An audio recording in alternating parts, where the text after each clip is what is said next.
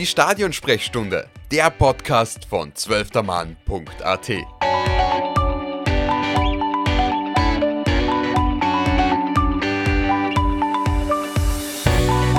Liebe Zuhörerinnen und Zuhörer, willkommen zurück bei der Stadionsprechstunde von zwölftermann.at. Ja, die Länderspiele stehen wieder an und äh, am ersten, äh, beim ersten Spiel der Nations League geht es gegen Kroatien, dann geht es gegen Dänemark, Frankreich und erneut gegen Dänemark.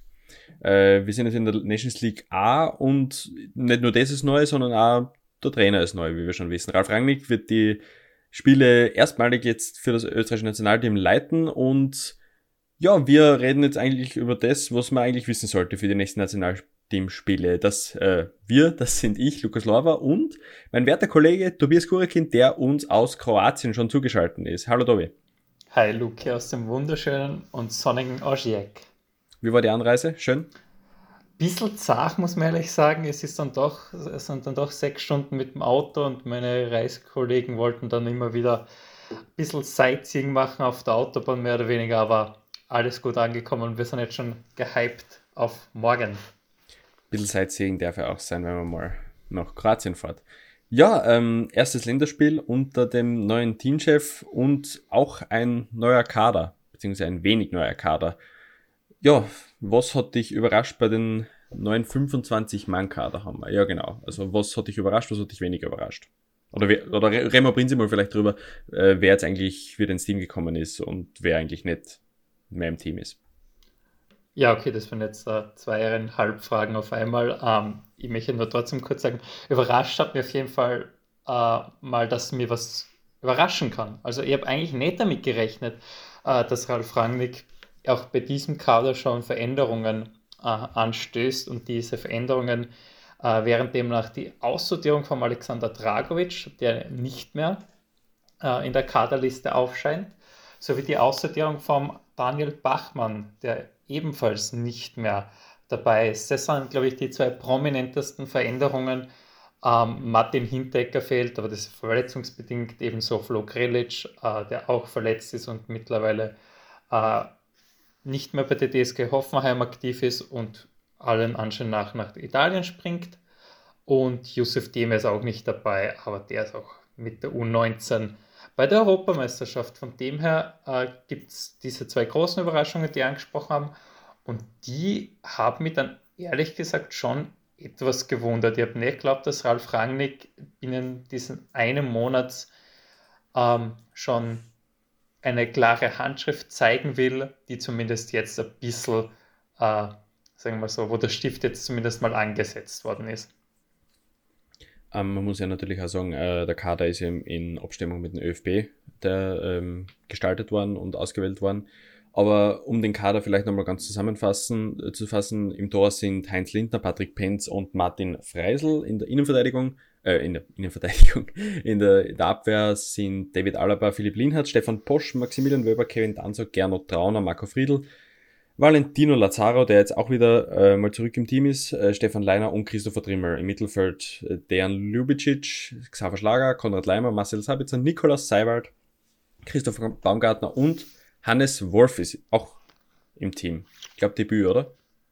Genau, also Hannes Wolf hat noch nie fürs österreichische Nationalteam gespielt. Ich glaube, einberufen war schon ein, zwei Mal, aber auch das äh, passt dann ein bisschen zu dem, was Monterrangnick erwarten hat können. Wir haben es, glaube ich, das letzte Mal in unserer Expertenrunde angeteasert, dass Hannes Wolf durch die Bestellung von Rangnick sicher ähm, zu Team Ehren kommen könnte. Dass das jetzt so schnell geht, ja, schön für ihn, überraschend ist es trotzdem. Und um das Team noch abzuschließen, äh, sind Sascha Kalajdzic, Marko Anatovic, Karim Onisivo, Michael Gregoritsch und der nächste England-Export, Andreas Weimann, ist auch wieder im Team dabei. Also es sind eben ein paar Namen, die jetzt wirklich frisch sind. Äh, wie zum Beispiel, also ich habe es auch recht spannend gefunden, dass statt Daniel Bachmann Martin Freisl im Team ist, der ja Schalke in der Saison nach dem, nach dem Meistertitel in der zweiten Bundesliga wieder verlässt. Ähm, ja, ähm, Valentino Lazaro habe ich vielleicht auch ein wenig ähm, überraschend gefunden. Es war ja doch zeitlang nicht im Team und in Portugal hat er schon gespielt, aber jetzt nicht übermäßig viel. aber vielleicht ist es eben die Handschrift, die du angesprochen hast. Ja, ich glaube, Valentino Lazaro äh, ist jetzt nicht die größte Überraschung auf dieser Liste. Er hat schon Teamerfahrung, er hat äh, auch schon Länderspieltore gemacht, er hat wirklich gute Partien im Nationalteam abgeliefert. Und was jetzt da sicher dazu kommt, er hat einen Background zu Ralf Rangnick. Ähm, immerhin hat er mehrere Jahre bei Red Bull Salzburg gespielt, hat sie da wirklich zu einem absoluten Profi gemausert, wo man vielleicht sogar kurzzeitig die Hoffnung gehabt hat, vor allem nach dem Interwechsel, äh, dem Wechsel von Hertha zu Inter dann, okay, jetzt haben wir wirklich einen Topstar für die kommenden Jahre, der auf der Stufe von David Alaba sein wird. Äh, das hat er dann nie so ganz erfüllt, aber ich finde es trotzdem gut, dass er jetzt wieder im Team ist. Immerhin war die Saison in Portugal sehr, sehr ordentlich, äh, mit teils mehr, teils weniger Spielpraxis, aber ähm, das hat gut gepasst. Deshalb ist auch die Einberufung vollkommen legitim, auch wenn man daran denkt, dass man auf der rechten äh, Flügelseite äh, tendenziell eher etwas dünn besetzt sind, wenn man jetzt Alessandro Schöpfer ausnimmt, der nicht im Kader ist. Ähm, und Yusuf Deme habe ich ja schon angesprochen, ist ja bei der U19, bei der Europameisterschaft dabei. Genau. Ähm, du hast aber vorher schon angesprochen, Alexander Dragovic ist nicht im Team. Ähm, da ist schon vorher spekuliert worden, dass es eben der Fall sein könnte. Ähm, aber auf der Gegenseite hat es Marko Anatovic doch noch ins Team geschafft. Äh, wo glaubst du, waren da die Unterschiede, dass äh, Anatovic dabei ist und Dragovic nicht? Ja, zunächst mal muss ich sagen, ich finde es ewig schade, dass Alex Dragovic nicht im Team ist, aber das ist wirklich nur eine persönliche Präferenz von mir, weil ich einfach den Drago sehr, sehr sympathisch finde und auch einen sehr wichtigen Spieler äh, fürs Mannschaftsgefüge. Er hat ein gutes Standing, nicht umsonst, der Typ hat 100 Länderspiele am Buckel, äh, ist gerade auch in Serbien Meister worden und hat damit seinen siebten Meistertitel im Ausland geholt und ist damit auch der zweiterfolgreichste Legionär was die Meistertitel angeht, nach David Alaba. Ähm, ja, dass äh, nicht dabei ist, haben wir ja das letzte Mal schon ein bisschen befürchtet, zumindest der Mario hat es in unserer Expertenrunde immer wieder äh, angedeutet, dass damit aussehen könnte. Ähm, ja, äh, das könnte daran liegen, dass die serbische Liga jetzt äh, nicht die äh, beste Liga Europas ist, dass äh, Dragovic so oft dort gespielt hat, aber eben das Standing der Liga nicht hoch genug ist um sich gegen einen Stefan Bosch gegen, ähm, durchzusetzen, der wirklich gute Saison in Hoffenheim gespielt hat, gegen einen Gernot Trauner, der erst letzte Woche im Conference League Finale gestanden ist mit Feyenoord Rotterdam.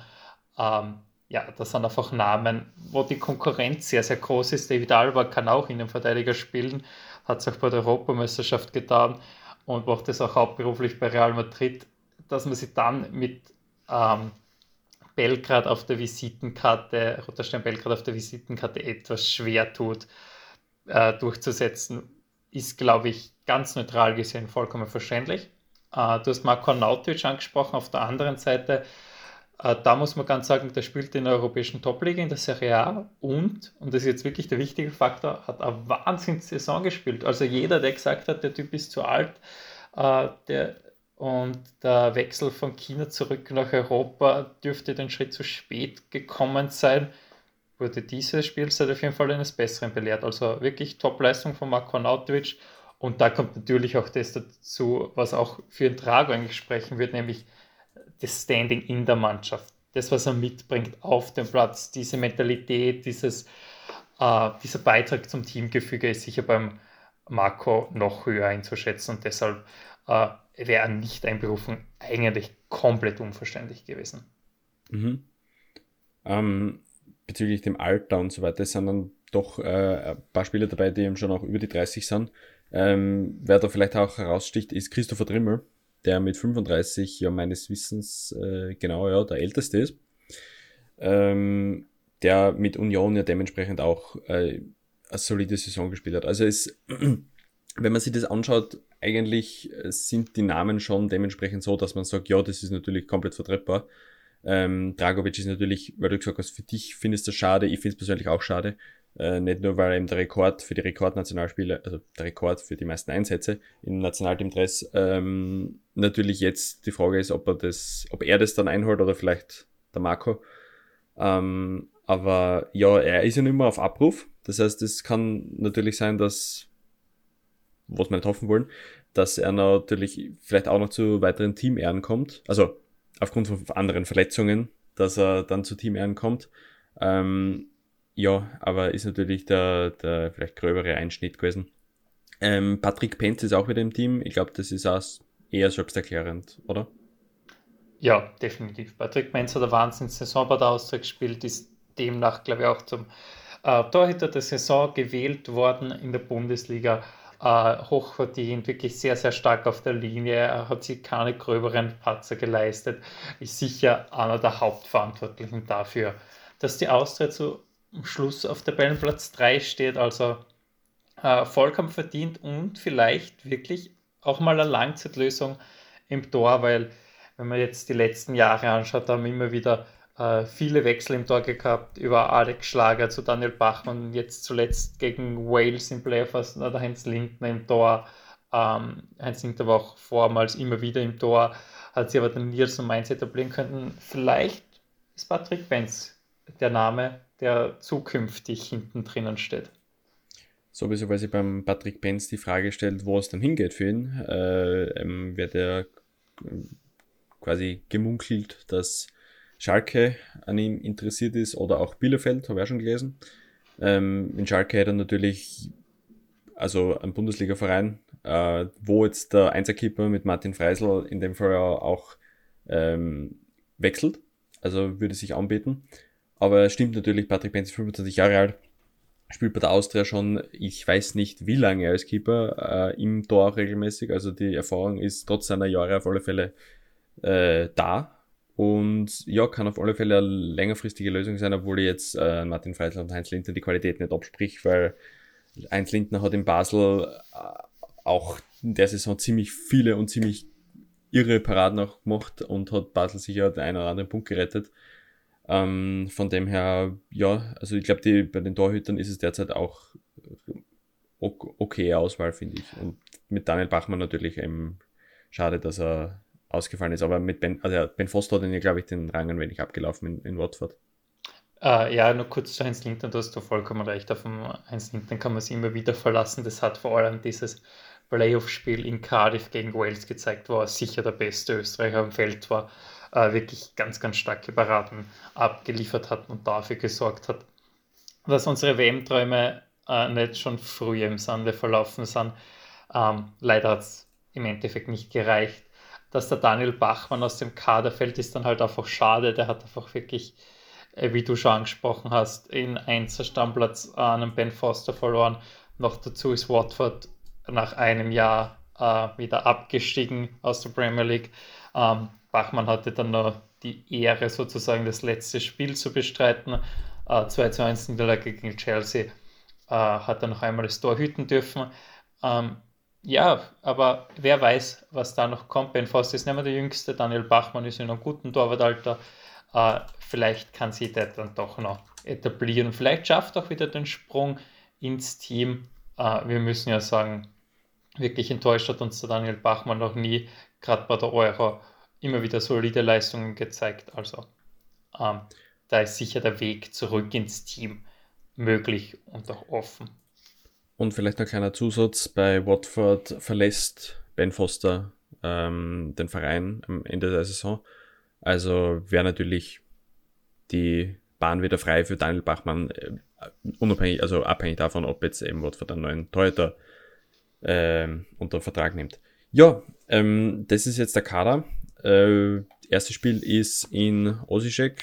Ihr seid schon dort. Äh, was darf man erwarten oder was da, darf man Wunderdinge erwarten, sagen wir so?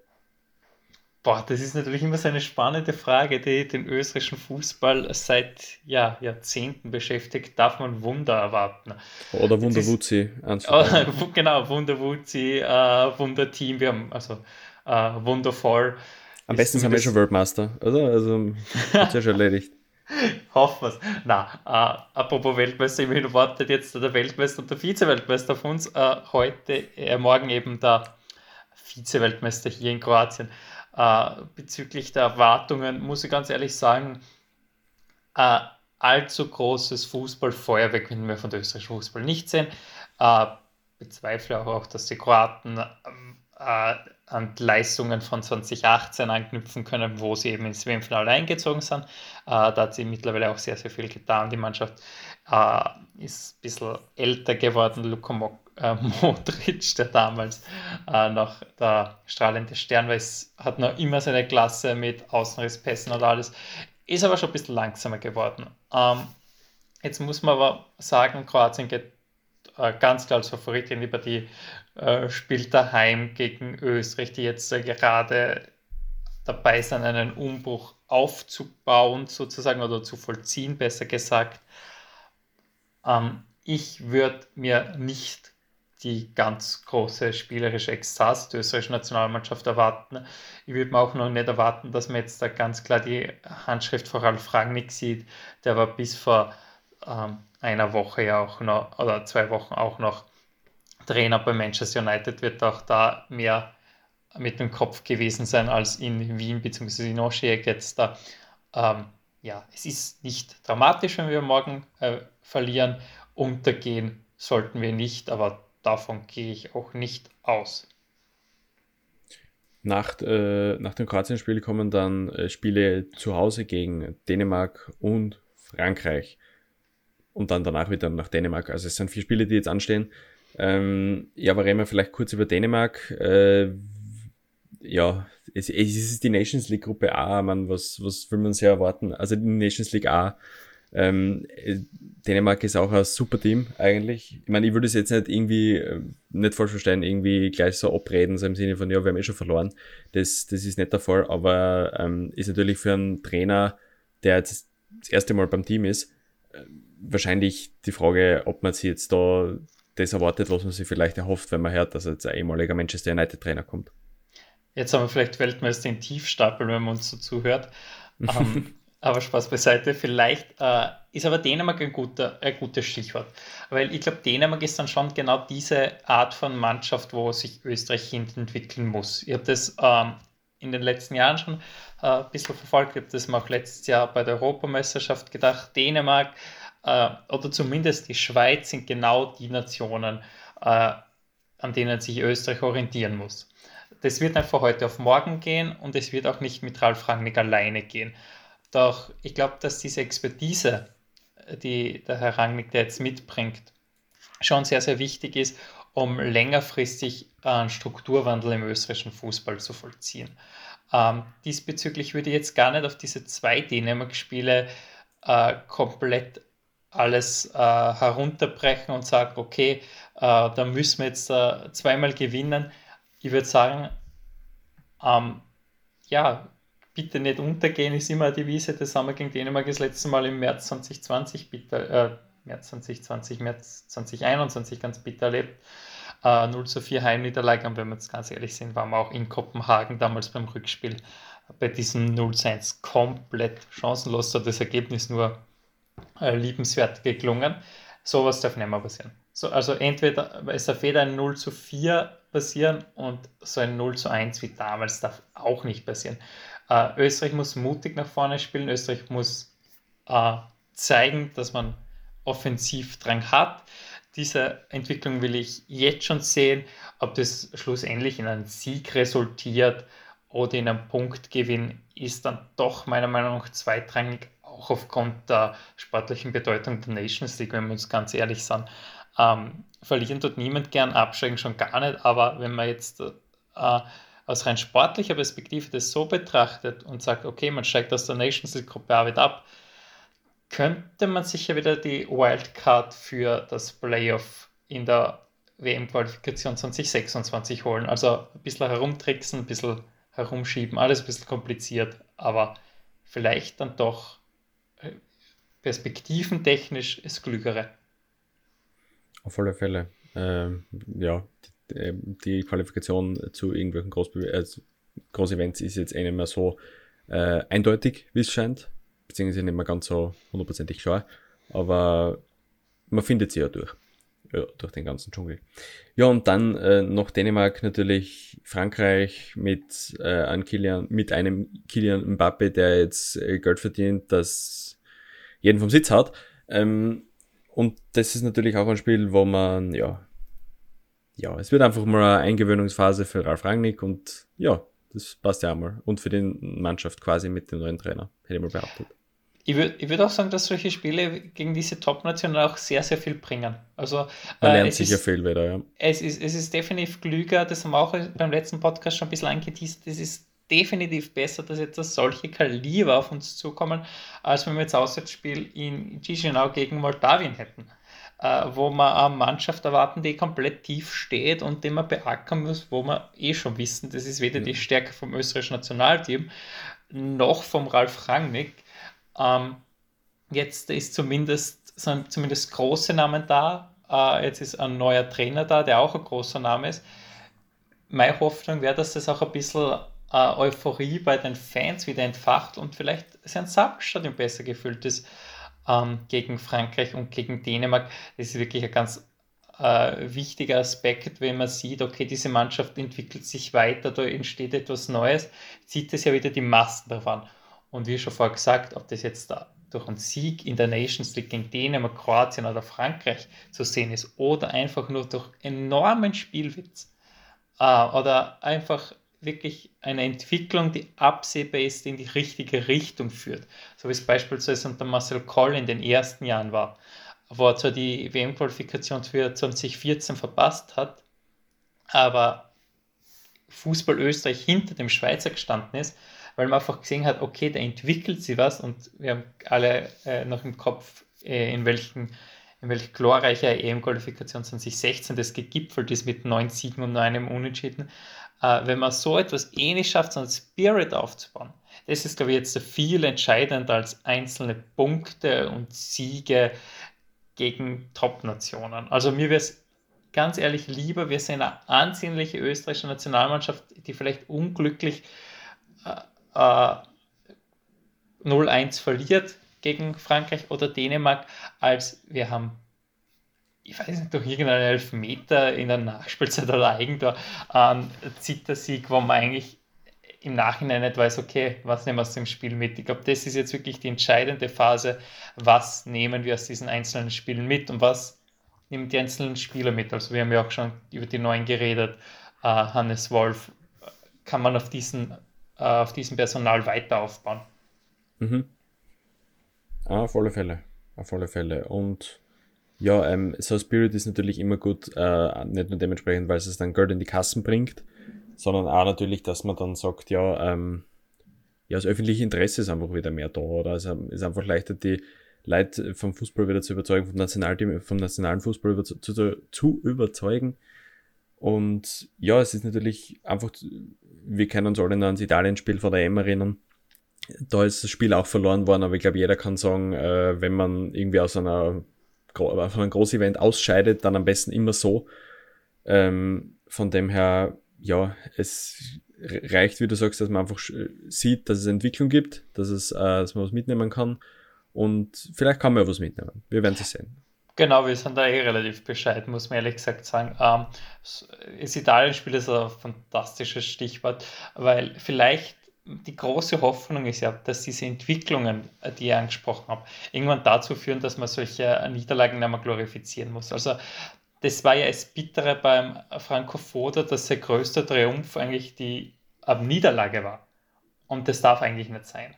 Und langfristig gesehen äh, muss sich das in Österreich ändern und langfristig gesehen wird sich das nur ändern, wenn man einen roten Faden der Entwicklung durchzieht ähm, dann sieht man ja auch eindeutig wieder Erfolge, die vielleicht kontinuierlich aufgebaut werden, wo man, okay, weiß, jetzt haben wir gut gegen Italien gespielt, das nächste Länderspiel ist gegen äh, Schieß mich dort, EM, äh, EM-Quali für Deutschland, sagen wir jetzt wieder mal Israel beispielsweise, wir kennen die Gruppen noch nicht, aber... Oder Moldawien oder sonstige Oder Moldawien, genau. genau. Und wo man nach 20 Minuten eigentlich nur noch genervt vom Fernseher sitzt und denkt sie, was haben die vom letzten Länderspiel vergessen? Also vielleicht wirklich diese, diese Corporate Identity, würde man in der Wirtschaft, glaube ich, sagen, äh, durchziehen.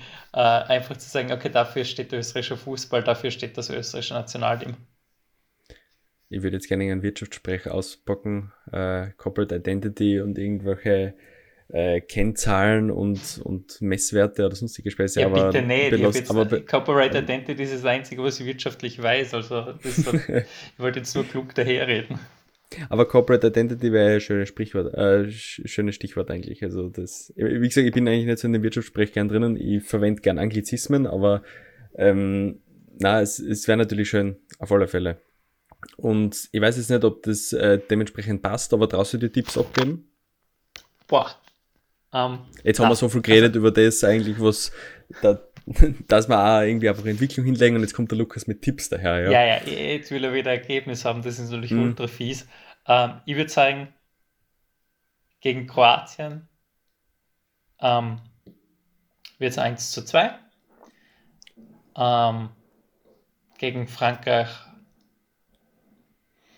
boah, das ist so schwierig. Das ist so, so schwierig, weil eigentlich äh, halte von diesen ganzen Tipps abgeben nicht so viel, weil man jetzt wirklich sagen muss, der Fußball lebt immer vom Moment, von Spielgeschehen.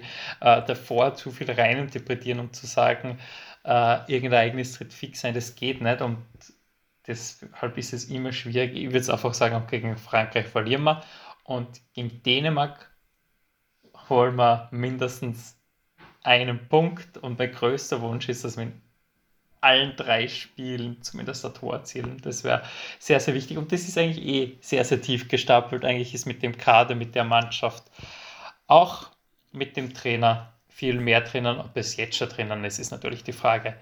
Wie schaut es bei dir aus? Was erwartest du? Und jetzt hm. möchte ich von dir klare Ergebnisse haben, wenn du schon so fies zu mir bist. Nein, es ist voll, voll verständlich. Also, ähm, ja, zuerst Kroatien Ah, ja, ich würde da zwar anzogen, eigentlich. Also ich würde gerne da sehen, aber ich finde schon okay, wenn Kroatien gewinnt. Ähm, dann gegen Dänemark. Ach, ja, ich glaube ich glaub an sich, dass man. Also ich würde so sagen, ich würde äh, zweimal Niederlage gegen Dänemark nehmen, wenn ich dafür einen Punkt gegen Frankreich hole. Spannender Take. Das wäre vielleicht spannend. Also ich, ich glaube, Dänemark, weiß ich nicht, vielleicht bin ich auch gebrandmarkt vor dem, was äh, in die letzten Dänemark-Spiele los war. Äh, wir wissen, dass Dänemark einfach eine starke Mannschaft ist und einfach verdammt starke Spieler hat. Ähm, und dementsprechend auch schon weiß, wie sie Österreich quasi gegen die Wand spielen. Ähm, ja, neuer Trainer, andere Spieler und so weiter, ich weiß, aber ja, ich, ich würde mal sagen, Dänemark gewinnt dann zweimal und mit Wut im Bauch, oder na, ähm, nach der ersten Niederlage äh, schafft man dann irgendwie einen Punkt gegen Frankreich, warum auch immer, aber Unentschieden sagen wir 1-1, weil es gerade lustig ist. Und dann das zweite Dänemark-Spiel geht dann auch verloren und dann gehen wir alle in die Sommerpause, lernen was draus und im Herbst geht's weiter. Und dann hören wir uns im Herbst wieder und reden über Rangnick im Herbst und ich weiß nicht, ob ich dann nach Paris fliege oder nicht. Vielleicht gibt es dann einen neuen Ausflug. Aber dann geht's, wird nicht mit dem Auto gefahren. Dann wird vielleicht mit dem Nachtzug gefahren. Dann muss ich auch keine Sightseeing-Stops einlegen. Ich wollte gerade sagen, obwohl der Weg dorthin, äh, wie, wie fährt man da am besten? Fährt man über die Schweiz oder über Deutschland oder wenn man Auto fährt? Einfach mit dem Zug. Ich, ah, mit, ich, mit ich, Zug, ich, ja. ich, will mir jetzt gar keine Google Maps Routen anschauen. Ich muss meine Reisekollegen einfach jetzt schon dahingehend sensibilisieren und zu sagen, dann gibt es kein Auto mehr. Ich hoffe, Sie hören den Podcast. Dann wissen Sie schon Bescheid. Hoffentlich. Äh, ich hoffe, ihr habt es auch fertig gehört, liebe Zuhörerinnen und Zuhörer. Ähm, vielen Dank fürs Dabeisein. Ähm, wir wünschen dir, Tobias, noch alles Gute in Osijek und viel Spaß bei der Heimreise und euch, liebe Zuhörerinnen und Zuhörer, einen schönen Tag und wir hören uns wieder. Bis dann. Dankeschön und danke fürs Zuhören. Ciao.